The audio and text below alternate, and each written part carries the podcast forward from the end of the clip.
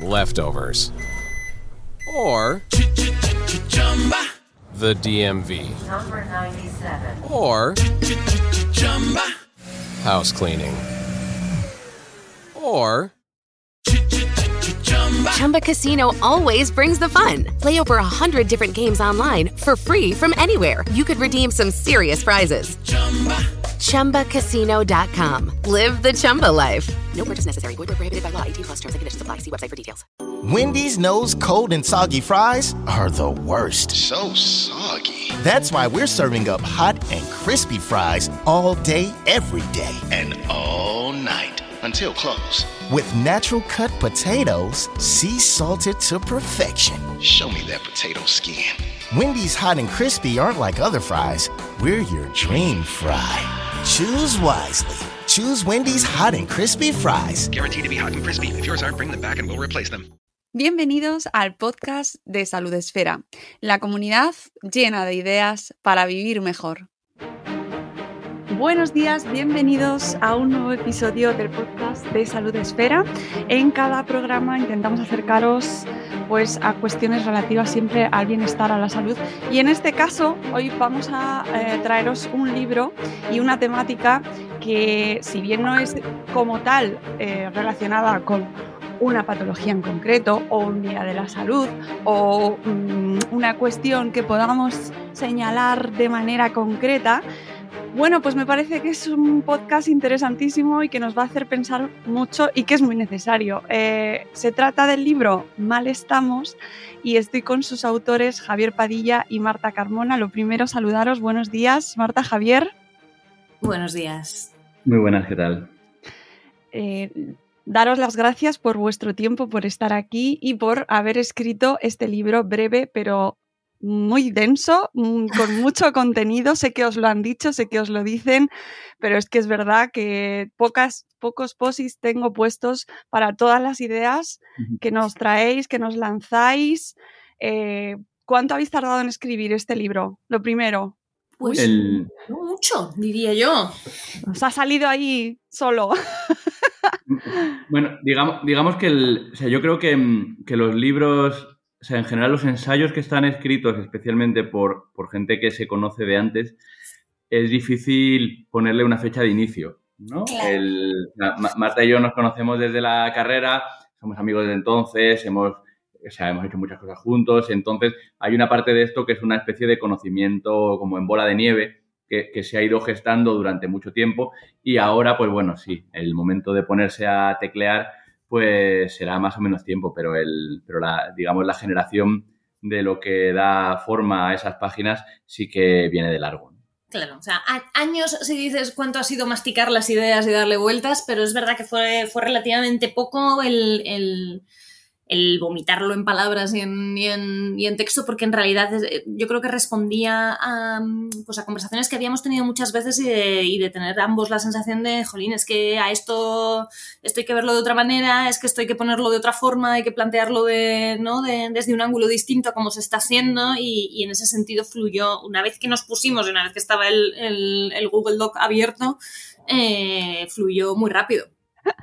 Más seguro que la lectura. Estoy convencida que la gente que, nos escuche, que lo, que lo tiene en sus manos y que además os recomiendo que os hagáis con él, eh, va a tardar porque realmente está lleno de pequeños agujeros en los que tienes que entrar y, caer ahí y dejarle mucho tiempo para reflexionar, porque bueno, ahora iremos contando un poco de lo que nos habláis, pero quiero presentaros adecuadamente. A Javier Padilla le conocemos ya porque ha estado con nosotros en este programa y además me hace mucha ilusión porque precisamente la entrevista que tuve contigo, Javier, y con Pedro eh, eh, sobre epidemi- epidemiocracia, que siempre me cuesta pronunciar el, el título del, del libro, pues me trajo grandes momentos ya que nos escribieron eh, estudiantes de comunicación, eh, gente que, había, que les ponían los profesores esa, esa, ese podcast, ese vídeo que tenemos puesto en YouTube y, y que lo comentaban en clase y me hizo muchísima ilusión, Javier. Pues sí, qué guay, desde luego. Pues sí, sí, sí. Eh, bueno, pues Javier, empezando contigo, ya que te hemos mencionado, es médico de familia y comunidad con formación en salud pública, gestión sanitaria, economía de la salud y filosofía. En la actualidad, diputado en la Asamblea de Madrid por Más Madrid, miembro del colectivo Silesia, donde escribe y agita cuando y cuánto es posible. Es coordinador del libro Salubrismo o Barbarie, el au- autor de A quién vamos a dejar morir y coautor precisamente del libro que hablábamos antes, Epidemiocracia, también en Capitán Swing como este Mal estamos. Eh, desde hace algo más de una década ha tratado de mezclar elementos de los debates sobre salud y sanidad con aspectos del ámbito de la política, la filosofía o los movimientos sociales. Y Marta Carmona, a la que doy la bienvenida aquí a Salud Esfera porque no habíamos hablado de contigo hasta ahora, es psiquiatra steampunk, que ahora nos explicarás un poco el término para, para que la gente que no lo tiene ni idea y no te ha leído, pues se haga un poco la idea. Psiquiatra de horas y ahora por fin psiquiatra de centro de salud mental, como debe ser. Máster en estudios feministas, acaba siempre en la junta directiva de alguna asociación, actualmente de la AEN y de la AMSM, que como no, mm, siempre tengo un problema con las siglas, que además me lo ponen en los sitios siempre acortado y hay que ponerlo mm, Pero, eh, entero para que se pueda decir correctamente. Parte del colectivo Silesia que no tiene junta directiva porque a Birchop no le habría gustado, madre de dos niñas de nombre insólito, hooligan de la lactancia en tándem, coordinadora de los libros Transpsiquiatría, abordajes queer en salud mental y mejorar los barrios para una mejor salud mental, publicados por la AN, que es la AN, Marta. La AEN es la, las siglas corresponden a Asociación Española de Neuropsiquiatría. Lo que pasa es que eh, intentamos no decir el nombre entero y decir solo las siglas, porque si tú escuchas Asociación Española de Neuropsiquiatría vas a pensar en neuropsiquiatras y en una cosa muy biologicista, cuando la AEN en realidad lo que es es la Asociación de Profesionales de Salud Mental que recoge a, todos los, a todo tipo de profesionales, psiquiatras, psicólogas, educadoras, eh, enfermeras, terapeutas ocupacionales, etcétera, todo- todos los perfiles profesionales que trabajamos en salud mental y que apostamos por un modelo de salud mental comunitaria, público y, y con una lectura nada biologicista. Lo que pasa es que conservamos el nombre original de la asociación, que es de 1924. Tenemos Claro. 98 años como asociación. Entonces, tenemos el nombre clásico, pero es verdad que el nombre clásico induce a equívoco. Entonces, lo que hacemos habitualmente es llamarnos AEN, que es el nombre de, ¿no? es el, el nombre de las siglas, pero utilizarlo más como un nombre propio. Fíjate, todo lo que da de sí la sigla, o sea, ¿veis? veas. ¿Ves cómo hace falta explicación? Es que hace falta explicación. Lo de las siglas es un todo un mundo. Bueno, presentados convenientemente, eh, antes de nada, steampunk. ¿Por qué eh, psiquiatra steampunk, Marta? Bueno, o sea, esto es un término a medio camino entre la broma y el, y el- y el chiste privado, no es una terminología oficial, pero bueno, el steampunk es el retrofuturismo, ¿vale? Es una corriente cultural de retrofuturismo. Y a mí me parece que le da una vuelta interesante a, al, ¿no? Que le aporta un matiz interesante al- al- a, a la- a mi posición en la psiquiatría o a una posición que tenemos muchas personas en realidad, que es entendiendo que eh, a día de hoy, en 2022, eh, los marcos terapéuticos que tenemos, los marcos diagnósticos y clínicos están muy empobrecidos y muy deformados por, pues, por la industria farmacéutica, por las derivas diagnósticas y por la hegemonía biomédica de los últimos años, pues en realidad hay cosas de la psicopatología clásica y elementos que utilizaba mm, la psiquiatría eh, en el pasado que son más útiles y más respetuosos con la subjetividad que los que tenemos ahora. Entonces, en este juego que se hace en el steampunk del retrofuturismo, de coger cosas del pasado, cosas del futuro, tal, y hacer una especie de pastiche a voluntad, pues en realidad creo que es interesante que la salud mental se pueda mirar con una, ¿no? con una perspectiva que coja cosas del pasado, pero les quite los elementos represivos y coercitivos que tenían en esa época y los, utilice, y los utilicemos ahora. Entonces viene a ser un juego transtemporal con eso. Pues ahí está. Muy interesante, pero me parecía importante saber quién escribe, saber quién está detrás de este mal estamos para, para quien nos escucha, que tenemos audiencia de todo tipo. Marta, Javier, ya sabéis, tenemos eh, audiencia que será profesionales sanitarios que incluso estén familiarizados con estos términos y esta- habrá gente eh, que esté escuchando, buscando un término que le sea conocido. Entonces necesitamos llevar a la gente a saber qué puede esperar con este libro, porque me parece muy necesario que la gente se acerque a este libro desde un concepto que le pueda re- resultar familiar. Es decir, vosotros tenéis una formación muy, eh, muy amplia, eh, además una bibliografía extensísima. Tengo aquí una columna de libros que referenciáis en el, en el vuestro y me faltan. O sea, solo tengo los que yo tengo aquí en mi casa y es infinita. O sea, es que aludís a muchísima bibliografía, filosofía, sociología, política, eh, salud general, ¿no? Pero cómo apelamos a... La- las referencias sesudas las pone todas Javi. Yo las contrapeso poniendo refle- eh, referencias pop. Vale, Vale, tú eres la de los memes. Tú eres, tú eres la de los memes, Los ¿no? memes son un poco compartidos, ¿eh? los memes Ah. los ponemos dos, pero las menciones a pelis las, las, las he puesto yo. Lo digo por si alguien nos escucha y dice, oh Dios mío, va a ser una cosa como tremendamente sesuda, que no se preocupen que está contrapesado, que yo he venido a aportar la parte chorra, que es absolutamente imprescindible en cualquier ensayo. de- tiene que ventilar un poco las Me ideas parece- tiene que sí. refrescar un poco. Las gallinas que salen por las que entran. Exacto. De acuerdo. Vale, pues vamos a acercar un poco el concepto de este libro a toda nuestra audiencia. Malestamos, el título. ¿Por qué? ¿Qué, quiere decir? Eh, aparte del juego de palabras, eh, ¿qué es para vosotros el malestar? El- bueno, en el libro hablamos del malestar como esa sensación podría ser definida un poco como desesperanza en un, concept- en un, en un contexto de, incertidumbre que, que nos atraviesa a todos, pero que cada uno intentamos como referenciarla en nuestras propias vivencias. O sea, que eh, hay mucha gente pensando que se encuentra mal, que se encuentra con inquietud, con desesperanza, con una especie de agotamiento vital que lo referencia en cosas que le han pasado en su propia vida, pero que si le pregunta al vecino, si le pregunta al compañero de trabajo, si le pregunta a un familiar, todo es un sentimiento compartido, ¿no? Entonces, eh, hacemos una especie de pregunta que es algo así como, eh, ¿puede algo así pasarnos solamente a todo el mundo? O sea, porque es una especie como de individualidad eh, compartida. Entonces, justamente, lo que intentamos en el libro es intentar transmitir que este sufrimiento no es individual, sino que es colectivo y las causas de ese sufrimiento tampoco son individuales, sino que son colectivas, por lo cual las respuestas no pueden ser solamente individuales, sino que las respuestas tienen que estar también conjugadas en, en plural, vaya.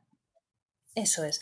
Además, justamente hablamos del malestar y no cogemos otra palabra porque una de las cosas que motiva el, el- que empecemos a hablar de escribir el libro y empecemos a plantearnos el, oye, esta idea hay que, esta idea hay que masticarla bien, tiene que ver con, con ver cómo de extendido está, incluso ya antes de que se pusiera tan de moda hablar de salud mental como, como está ahora. Ya antes veníamos en una dinámica en que en este momento histórico, para expresar los sentimientos, la gente utiliza términos clínicos, fundamentalmente. O sea, el- el- Sí. nadie habla de tristeza, se habla de estar deprimido, nadie habla, nadie habla de estar nervioso, de estar inquieto, se habla de tener ansiedad, ¿no? Digamos que la terminología clínica ha permeado muchísimo en el, en el imaginario colectivo. Y la terminología clínica en el contexto clínico es muy útil, pero fuera del contexto clínico no tanto, porque es un marco muy pobre, porque es un marco que permite matizar poco y porque es un marco que al final te acaba colocando en hay algo problemático o no problemático y hay algo que un técnico tiene que solucionar. Entonces, una de las ideas es vamos a intentar utilizar otras palabras, otros términos, vamos a ampliar. este- el campo semántico para hablar de, de- de la subjetividad es infinitamente más amplio del que estamos utilizando. Vamos a tirar un poco de- de- del lenguaje, vamos a intentar situarnos en otro sitio a ver si podemos hacer otras preguntas que no sean las clínicas y utilizar unos términos que no sean los clínicos. Porque si lo que queremos es precisamente plantear este marco de respuestas colectivas, no podemos hacerlo desde, desde las palabras y desde las preguntas de la clínica, que por definición es individual. Eh, claro, lo que pasa que al hablar de lo colectivo y de lo individual, la gente que os lea y nos escuche ahora pensará, bueno, pero es que yo me encuentro mal porque me- esto me está pasando a mí. ¿Cómo, ¿Cómo diferencio lo que es individual de lo que es colectivo? En este caso yo creo que no se trata tanto de... Esto es... m- Me pasa lo mismo cuando se habla de... Cuando se ven los datos de que en este país mm, ¿no? Se- la- los- el, el consumo de psicofármacos y de ansiolíticos es altísimo, ¿no? Yo creo que esto hay que enfocarlo desde algo de salud pública y verlo en lo macro. No se trata de ir casa por casa mirando quién tiene benzodiazepinas recetadas y decir, a ver, tú, tú en realidad no las estás tomando por algo individual, las estás tomando por un problema social, tú, a ti te las, a ti en concreto te las quito no tiene sentido hacer esa persecución individual o que cada persona de repente se triture a sí misma diciendo, oh Dios mío, y entonces esta llorera que yo me he pegado es por lo individual o por lo colectivo. Yo creo que no, no se trata de hacerla, ¿no? no es el, el- el abordaje forense no, no, no nos aporta nada en esta, en esta situación. Lo que yo creo que sí que es útil es que lo intentemos pensar en lo macro de, bueno, nuestras vidas, de que, estás de que están construidas, nuestro malestar, de, de que estamos construidos, vamos a buscar esas soluciones y en mí ya veremos qué efecto tiene. O sea, no se trata de intentar buscar soluciones colectivas, a ver a mí qué me resuelven, porque ahí ya lo colectivo mm, como que se ha desvirtuado bastante, sino de vamos a apostar por lo colectivo y ya veremos qué repercusión va teniendo. Y luego va a haber individuos que sí que sigan teniendo una carga de sufrimiento importante y necesiten otras soluciones más individuales, y va a haber otros mm, individuos que en realidad hayan visto resueltas la mayoría de las cosas que les pasan no existe una, una, especie, digamos, de máquina que clasifica qué padecimiento es individual y qué padecimiento es, es, colectivo, ¿no? Lo que sí que sabemos es que la gran mayoría de los padecimientos va a incluir elementos de ambos tipos, pero que no, lo relevante no es la individualidad del sufrimiento, sino si verdaderamente tenemos herramientas que sean adecuadas para que la gente mejore. Entonces, llevar a todo el mundo a terapia no va a hacer eso. Garantizar que toda la gente que lo necesite vaya a terapia sí que lo va a hacer. Pero ahora mismo, por ejemplo, eh, un colectivo que ha, que ha, estado movilizándose mucho y con el que sé que además, digamos, simpatizamos eh, quienes estamos aquí hablando porque es un ámbito muy concreto, que es el de la crianza, que es el de las madres solteras. Las madres solteras que tienen que hacer auténticas barbaridades para conciliar toda su cotidianidad y todas sus tareas de cuidado, las laborales, las vitales, etcétera, etcétera, habrá muchas de ellas que tengan una sensación de sobrecarga, malestar, desesperanza enorme.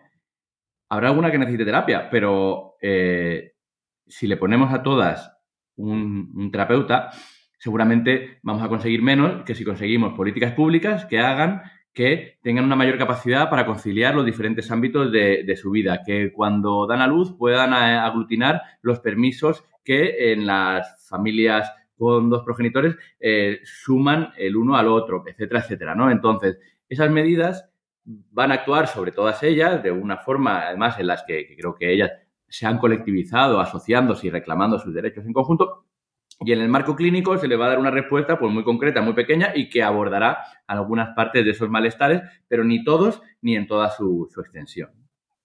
Eh, es un ejemplo fantástico y además me acuerdo perfectamente de nuestras compañeras que han formado un eh, sindicato de madres eh, cuidadoras de, de, hijos e hijas con discapacidad que se han movilizado desde además desde una perspectiva Mm, muy reivindicativa y que, y que precisamente causaba cierta, cierto recelo en, en otros mm, sectores de la sociedad por el término sindicato, que de eso también habláis en el libro, ¿no? ¿Necesitas terapia o sindicato? Y aquí nuestras amigas eh, han, han, acudido directamente al sindicato. Bueno, es, es, como de las ideas más potentes que tenemos en el libro, yo creo, ¿no? Esta, este falso dilema de psicoterapia versus sindicato que, que más que que es un falso dilema primero porque te obliga a escoger entre una elección que no tendrías por qué hacer, porque no tienes por qué escoger entre una cosa y la otra, pero sobre todo porque son dos cosas no comparables. O sea, es, es, es, como mezclar una manzana con una nave espacial. Es que son categorías totalmente distintas que, que, que no, no, no, es operativa la comparación, ¿no? Eh, la psicoterapia eh, puede ser muy beneficiosa, pero por definición actúa a posteriori en un contexto individual. Y el sindicato puede ayudarte a nivel individual. El sindicato te puede acompañar a que litigues un, un, una barra basada que te han hecho en el trabajo, pero eso no es lo más relevante del sindicato, ni muchísimo menos. Lo relevante del sindicato en un, en un contexto donde los sindicatos son fuertes y tienen un peso importante es que están en la negociación de las reformas laborales, están en la negociación de los convenios y los sindicatos impiden que se generen daños, ¿no? O sea, la inmensa mayoría de beneficios que nos han generado los sindicatos a los trabajadores no los hemos percibido de forma directa, porque han evitado cosas que nos habrían pasado. Eso la terapia no lo puede hacer, ni falta que hace también parece que a la psicoterapia es que le, le estamos poniendo una responsabilidad sobre sus hombros que es que es como, o sea, no, que no está, no está pensada para eso, ¿sabes? No, no. O sea, la psicoterapia muy bien para lo que vale, déjala en su huequecito haciendo lo suyo. Pero no podemos pedirle a la psicoterapia que haga las negociaciones de los convenios colectivos, ¿no? Entonces, una de las, de las cosas que, que yo creo que es una, ¿no? Como una red flag que dicen los, los jóvenes. los jóvenes, ¿no? Una, una, señal de alarma de, del contexto actual es que hayamos, hayamos acabado viéndolo a los sindicatos como los terapeutas de lo laboral, cuando no son eso. ¿Vale? Pueden tener esa figura de acompañamiento individual, pero no es ni de lejos lo más relevante. Claro, pero existe el peligro de poner a los psicólogos también como en sustitución de, de los sindicatos o como eh, cómplices eh, de, la situación laboral, ¿no? Porque me estoy acordando del libro de Sedados, precisamente también de Capitán Swing, donde el autor nos habla de la situación en Reino Unido en, la cual se utiliza el sistema eh, de, de salud mental, ¿no? Se crea esa figura de sanitarios o de psicólogos para atender a profesionales quemados para que vuelvan a ese eh, bucle en el que estaban antes. O sea, el marco psicopatológico está hecho para atender la excepción y para ayudar a una persona a retomar su funcionamiento. Y esto, en determinadas circunstancias, es valiosísimo, pero claro, si lo que tú haces es, o sea, tú imagínate, el, el- el ejemplo que ponemos en el libro es, tú imagínate en tiempos en los que la esclavitud era legal y era la norma, pues eh, claro, como los esclavos están muy tristes, pues nada, psicoterapia para todos los esclavos para que no estén tristes por ser esclavos. Pues no, lo que hay que hacer es abolir la esclavitud, ¿sabes? ¿No? Y luego cuando te surjan formas nuevas de esclavitud con el tiempo, pues habrá que ir buscándolas y habrá que irlas aboliendo. Pero lo que no puede ser es que, que tú coloques un marco hecho para, para, para apoyar a la excepción y para ayudar a reparar la excepción y que, y, que, y que el sufrimiento tremendamente desestructurante lo puedas contener y puedas recomponerte y puedas volver a funcionar, siendo funcionar un concepto muy amplio, pues no, eso, ese funcionar lo sustituimos por producir y se trata de que lo hagamos todos, ¿no? Y vamos a utilizar las técnicas terapéuticas para que la gente sea capaz de producir incluso en, circunstancias en las, que, en las que es inimaginable esto. Es en lo que estamos colocando la psicoterapia ahora. Es como. Parece a veces que hablamos con- con- en contra de la psicoterapia, nada más lejos. La psicoterapia les reconocemos su valor, pero, pero, no, pero no podemos colocarla, o sea, no podemos fiarlo todo a, que la psicoterapia es la herramienta de que la gente no sufra. Hombre, pues depende de por qué. En, una charla que di hace, mm, unas semanas me, decían que me decían algo así como, bueno, pero es que no, no hablamos mucho de los, del papel de colaborador necesario que tienen muchos médicos con la prescripción de ansiolíticos, etcétera, etcétera. Eh, yo creo que, que suele haber una falta importante de análisis sobre cómo las estructuras determinan lo que se puede hacer dentro de esas estructuras.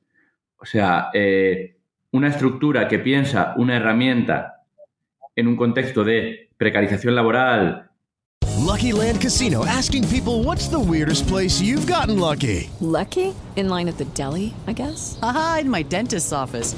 More than once, actually. Do I have to say? Yes, you do. In the car before my kids' PTA meeting. Really? Yes. Excuse me, what's the weirdest place you've gotten lucky? I never win and tell. Well, there you have it. You can get lucky anywhere playing at LuckyLandSlots.com. Play for free right now. Are you feeling lucky? No purchase necessary. Void where prohibited by law. 18 plus. Terms and conditions apply. See website for details. Y falta de capacidad para derivar a otras alternativas determina que esa herramienta funcione además de una forma muy determinada, ¿no? Entonces, no es solamente los límites de la psicoterapia, que también es que además la psicoterapia se suele producir en unos contextos bastante precarios, que, que encima es como ya la, la- vuelta de tuerca, ¿no? Porque si, el, si la psicoterapia se pudiera dar en unos contextos de gran cooperación con el tejido comunitario, en el cual sea, fuera muy fácil que, la persona fuera transitando por aquellos ámbitos en los cuales generar un, un mayor bienestar y atender a lo que le pasa de una manera más, más efectiva, pues bueno, sería mejor que lo que tenemos ahora, que se da en un contexto como de alta precarización. Claro, y eso es lo que eh, entiendo que nos intentáis ayudar a identificar. Eh, ¿Cuál es el objetivo detrás de vuestro, de vuestro ensayo? Es decir, eh, aparte de hacernos reflexionar y de comprar el libro, evidentemente, primer paso, eh, ¿qué hay más allá? ¿Qué, paso tenemos que dar cada lector después de leeros? O sea, por mí, si la gente saca un pelín, o sea, no saca, ni siquiera hace falta sacarlo, si la gente amplía un pelín el marco desde el cual intenta entender el sufrimiento y, y no lo intenta ver solo desde algo, o sea, desde, desde algo clínico, si, si, si lo sacamos como si sufres, no es porque se te haya roto algo que alguien te tiene que arreglar, eh, sino que puede ser por más cosas y vamos a intentar por, por esa brechita que abrimos que entren otras ideas y otras, y otras perspectivas, yo con eso me doy con un canto en los dientes. Planteamos más cosas, ¿eh? pero para mí esa es la más relevante. Sí, yo, yo creo que además el libro se publica en un, en un momento, en un contexto concreto en el que eh, al convertirse la conversación sobre salud mental en una cosa muy presente en, eh, en lo mainstream, eh, hay una cierta batalla entre cuáles son los discursos que se posicionan como mayoritarios porque esos discursos son los que acaban determinando las prácticas también en una, en una parte importante, ¿no? Entonces, a ese respecto, el hecho de que exista un discurso que intenta decir, no, mira, esto que, le- esto que te pasa y que le pasa a todo el mundo no es simplemente porque no te hayas esforzado lo suficiente en superarlo, sino que tiene otro tipo de raíces y las soluciones tienen que ser de otro tipo de, de otro tipo, que a la gente le suene eso me parece que, o sea, que, que, bueno, que ya es un, que ya es un punto, ¿no? Y, y que eso tenga una, una, representación, me parece que ya es un punto. Y sobre todo también que se, que se identifiquen cuáles son las prácticas cotidianas que ya van por esa vía, ¿no? Porque, porque las hay y las hay y las hay muchas, ¿no? En, en, en nuestro día a día tenemos muchas prácticas de colectivización de, de malestares de la vida cotidiana que a lo mejor no identificamos y que, que a lo mejor una vez identificados incluso somos más capaces de potenciarlos. Eh, estoy acordándome ahora del café y, la, y el ansiolítico.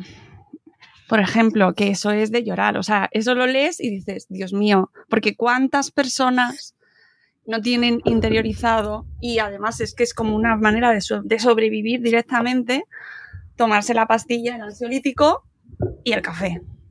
¿Cuándo? Una de las primeras entrevistas que, que nos hicieron me, me, la, me, la, hicieron a mí y el titular era justo ese. Entonces me, a mí me divierte muchísimo leer los comentarios. Ah, pues eso, cuando, cuando, la, cuando alguien la ha puesto en Facebook o el propio medio la puso en Facebook o en o los propios comentarios del periódico o en redes y tal. Eh, entonces me hace mucha gracia porque hay mucha gente que se queda encasquilladísima y, y, me, y me, pone estudios de que el café es muy bueno. O sea, yo, de verdad, litros de café Gracias. me bebo al día. O sea, ¿no? Litros de café me bebo, ¿no? ¿Y por qué no me voy a poder tomar yo un café y un lorazepam si quiero? Dice otra gente, ¿no? Que es como, pues, chico, tómate lo que tú quieras, ¿sabes? Como si te tomas heroína y cocaína juntas. Tú verás que hubo una época que se puso eso de moda que yo nunca lo entendí porque me parecía tirar dinero a lo tonto, en plan de, ¿no? O sea, ¿para pa qué una que te sube y una que te baja a la vez? Pues consúmelas en días separados que las aprovecharás mejor. Pero a ver, que la idea del capítulo de Café con lorazepam, más allá de señalar, jolín, que extendido está, ¿no? El, el, tomarte un activador y un ansiolítico a la vez que no se dejan funcionar y se estorban entre ellos, que no, tengo nada ni en contra del café ni en contra de los ansiolíticos, solo digo que quizá a la vez no es la mejor forma, pero que lo relevante de ese capítulo es decir, hasta qué punto llegamos, ¿no? De, de de que hay una batalla eh, discursiva y política, profundamente política, que es lo importante es producir versus mmm, las personas queremos sobrevivir y queremos estar bien, hay una pelea política de eso clarísima en la que el sistema a ti te dice que estés como estés tienes que seguir produciendo y que producir es lo único que te garantiza una mínima dignidad eh, eh, en tu vida y que tienes que seguir produciendo aunque estés arrastrándote y esa batalla se traslada a tu hígado, a tu sangre y a tu sinapsis entre las neuronas. ¿No? El, el, eh, el, tienes que producir sí o sí, representado en el café, y el ansiolítico en el ya, pero estoy mal, ya, bueno, pues, pues te tomas el ansiolítico y sigues produciendo. Y es, y es muy llamativo que, que hayamos aceptado eso, así. Y que haya tantísimas casas donde tantísimas personas aceptan esa, esa, esa batalla sin decir, oye, no, mira, hasta aquí. No, lo siento, pero este, este, mantra de que la productividad es absolutamente lo único que importa y es lo único que garantiza mi, mi dignidad y mi derecho a estar en el mundo, eh, lo siento, pero no. Esto no, no, lo voy a hacer. Pero claro, depositarle a un, a un único individuo el, el, ¿no? el, el, ser capaz de salirse de la rueda de producción y decir, oye, no, basta ya, a partir de ahora vamos a hacer otra cosa, pues evidentemente es muy complicado, ¿no? Eso no, no, no podemos fiarlo a que las personas digan, oye, no, basta ya, esta batalla en mi cuerpo no se va no se va a desarrollar, no va a tener lugar, vamos a tenerla en otro sitio. ¿no? Pero al menos la narrativa tenemos, yo creo que es útil que podamos verla, ¿no? En plan de, de qué, premisas estamos llegando a aceptar y qué cosas estamos llegando a dar por normales. En el, la, la, inclusión o la redacción o el desarrollo de ese capítulo, además, creo que es muy significativo de cómo, de cómo, de cómo transcurre el libro y de, y de lo que se pretende con el libro. El, al iniciar un capítulo, que creo que es el segundo, eh, se inicia con una especie de escena cotidiana en la cual eh, una persona se bebe, se toma un café y se, y se, toma un, un lorazepam, ¿no? Al, al hablar o al, leer eso con Marta, fue Marta la que dijo, hostia, aquí hay, aquí, hay una generalización que hacer, ¿no? Entonces, es, un poco ese, aquí hay una dinámica que hace mucha gente en sus casas y que responde a, una, a una, dinámica que, que digamos, que, que, pende sobre todas ellas, ¿no? Entonces, un poco también lo que, esa idea de ese malestar, ¿no? Esas una, una, cosa cotidiana que se representa en un individuo, pero que en realidad responde a una, una cosa que está, digamos, a un, a un paraguas que está por encima. ¿no? Claro, y que además sucede porque eh, mucha gente acude a su médico de cabecera sin hablar ya de profesionales ya especializados, o sea, a su médico de cabecera diciendo que se encuentra mal, que está mal eh, y que tiene ansiedad y le recetan el Lexatin.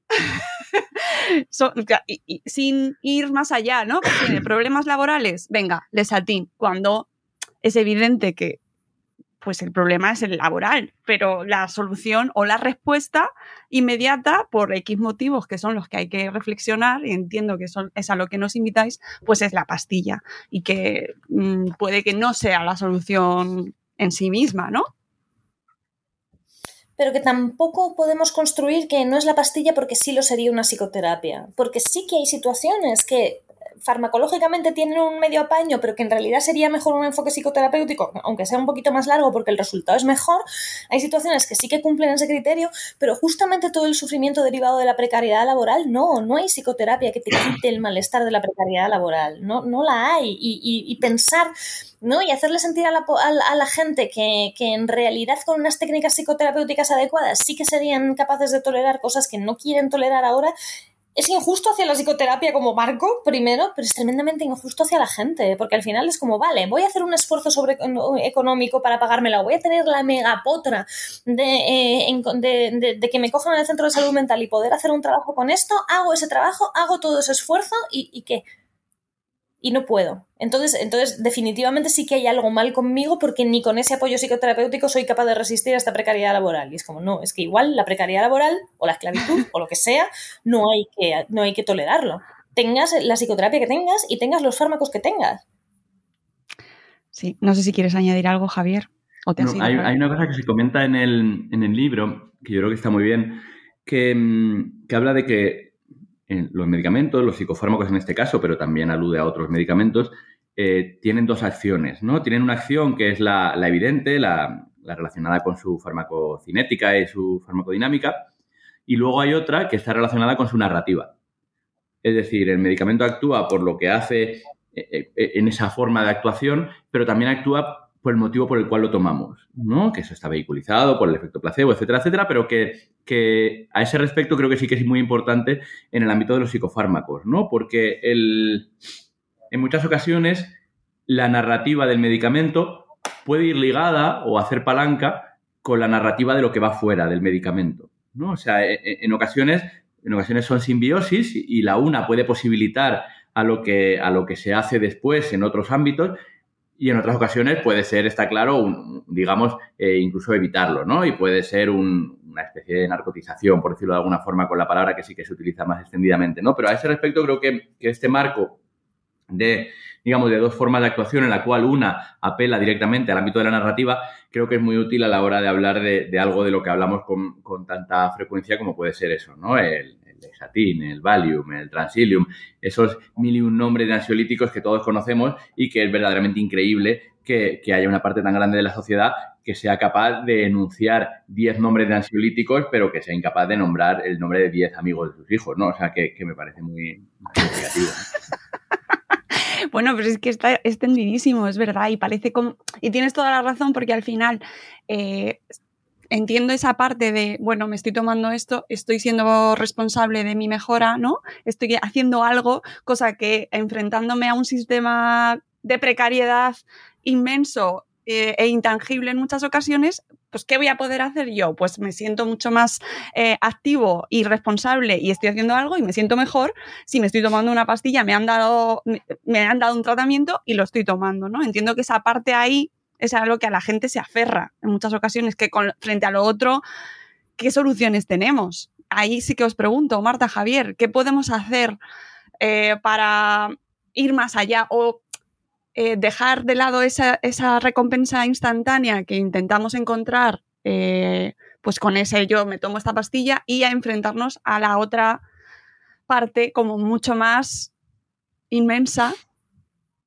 e intangible y más difícil y que además nos, nos tiene, mm, pues yo creo que a todos como muy saturados, es decir, la crisis climática, la crisis económica, la crisis social, la crisis política, no podemos hacer nada, ¿no? A ver, yo creo que una de las cosas que, una de las batallas que sí que hay que disputar de cráneo para adentro es eh, que hemos comprado todos, incluso quienes ideológicamente nos queremos posicionar más lejos de esto, todos hemos comprado el marco individualista y al final nos condiciona, y todos hemos comprado esta idea de que ya no hay futuro. Eh, y de que las cosas ya no, no, van a ir a mejor, en todo caso irán a peor, y, y, ¿no? y, y esta cosa totalmente inamovilista de ya estamos en el momento máximo de desarrollo de la historia, en fin, es que, es que se cae por todas partes el razonamiento, pero, pero de alguna manera hay algo de eso que nos han bombardeado con esto durante años y años y años y años, y al final nos lo hemos acabado creyendo. Un hecho absolutamente incontestable es que la vida dentro de 20 años va a ser totalmente diferente a como es ahora. Igual que la vida hace 20 años tenía muchísimas cosas diferentes a como es ahora. Entonces, sabemos que va a ser distinto y sabemos que va a haber cambios. La cuestión es qué tipo de cambios queremos y hacia qué queremos empujar. Por supuesto que no vamos a tener voz y voto en todas las cosas que cambien, va a haber cosas que no tengan tanto que ver con nosotros, pero va a haber cosas que sí. Y creo que tenemos derecho a reclamar y tenemos derecho a imaginar que dentro de esos 20 años las cosas puedan ir mejor y articular e incluso es que es, un ejercicio activo cansado pensar eh, qué podría ser mejor dentro de 20 años.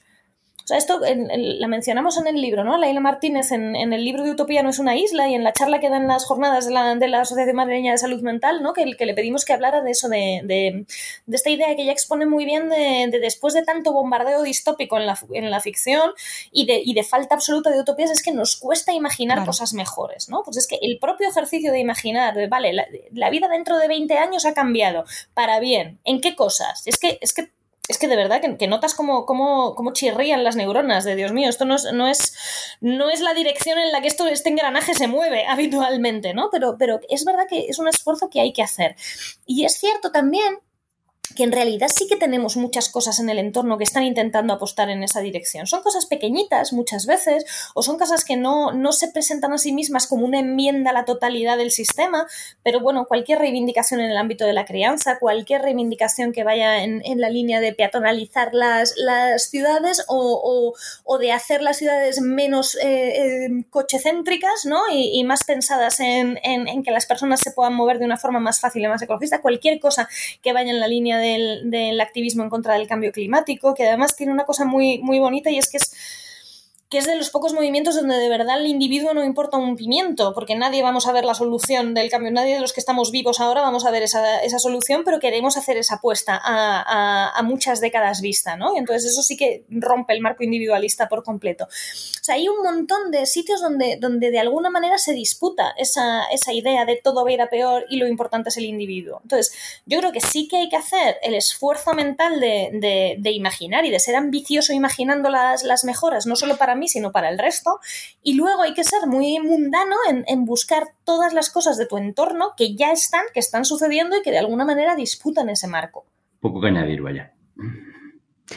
Eh, pues yo creo que con esa reflexión, que creo que, además quería eh, que fuese el cierre, porque es como el, ese vivir mejor del que habláis, ¿no? Eh, que, y además que es lo que nos da la esperanza para, para, no saturarnos o no apabullarnos con esa, con esa mirada hacia lo colectivo que a mucha gente le desanima, que entiendo que además os encontraréis con ello, no como, es que yo contra eso no, ¿qué voy a hacer? ¿Qué voy a hacer? Pues yo busco por lo mío, ¿no? Porque al final quiero dormir por las noches.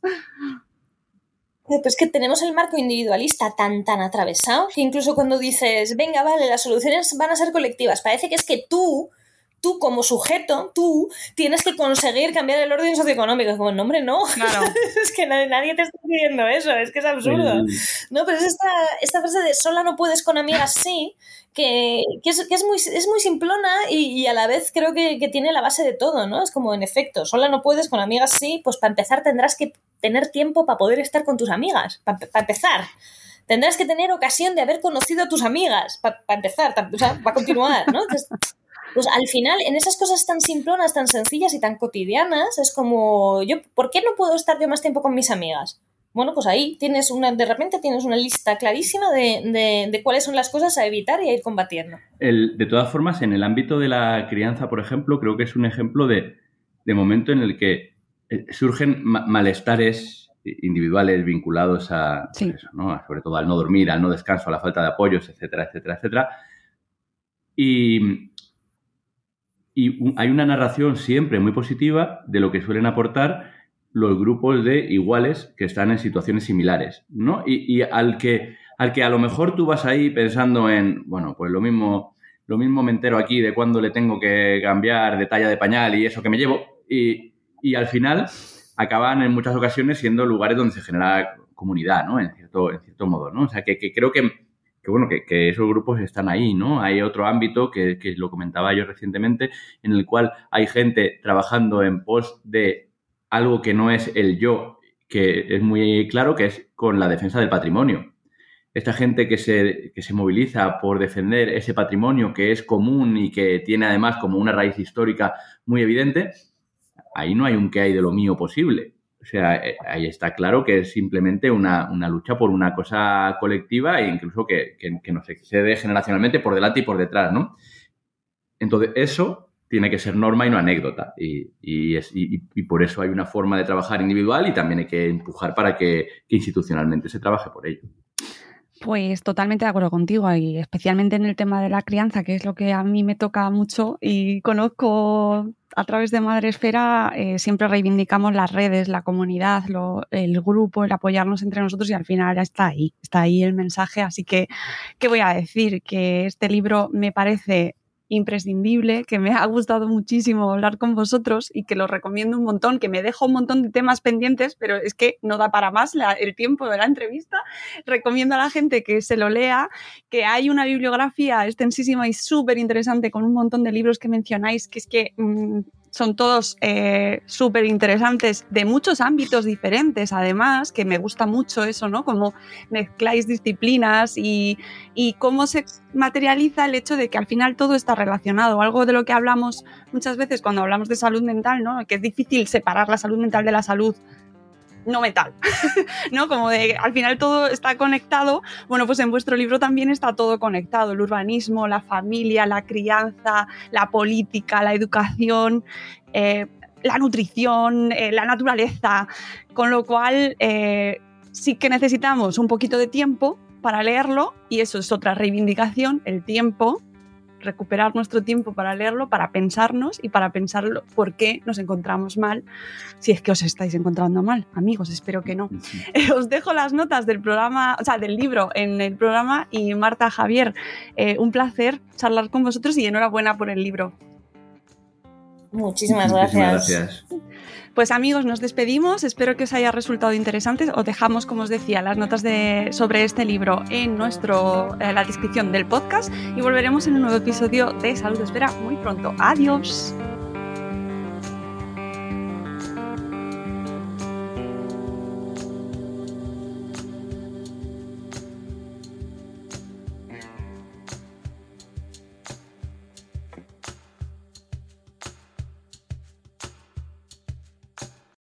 Lucky Land Casino asking people what's the weirdest place you've gotten lucky? Lucky? In line at the deli, I guess? Aha, in my dentist's office. More than once, actually. Do I have to say? Yes, you do. In the car before my kids' PTA meeting. Really? Yes. Excuse me, what's the weirdest place you've gotten lucky? I never win and tell. Well, there you have it. You can get lucky anywhere playing at LuckyLandSlots.com. Play for free right now. Are you feeling lucky? No purchase necessary. Void where prohibited by law. 18 plus. Terms and conditions apply. See website for details.